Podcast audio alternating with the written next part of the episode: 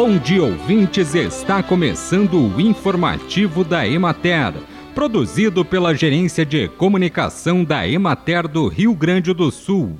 A apresentação é de Matheus de Oliveira, na técnica José Cabral com recursos da premiação da Fundação Banco do Brasil para a Tecnologia Social Silagem de Colostro, a presidente da Emater, Marilena Salfert, está fazendo uma visita técnica à planta industrial e também a fazendas fornecedoras de colostro da empresa For Life Research, em Salt Lake City, nos Estados Unidos, de 1 a 5 de maio, onde será recebida pela vice-presidente Caterine Larsen e pelo chefe de segurança David Vollmer.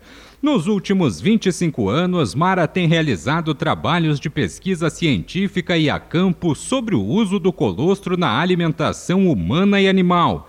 Em 29 de março de 2017, após a participação em audiências públicas na Câmara Federal em Brasília, escreveu a redação de proposta de mudança da lei do uso do colostro no Brasil, abrindo as portas para o seu uso na indústria e na mesa de todos os brasileiros. Em dezembro de 2021, Mara venceu entre três finalistas da categoria especial 20 anos do Prêmio Fundação Banco do Brasil de Tecnologia Social por votação popular virtual. O projeto foi premiado com dois vídeos de divulgação e 100 mil para aplicação na tecnologia. Segundo ela, nesta categoria concorreram 105 tecnologias, todas já premiadas nas duas últimas décadas. A primeira premiação do projeto foi em 2007, quando concorreu com 780 tecnologias, recebendo 50 mil reais aplicados na difusão da tecnologia.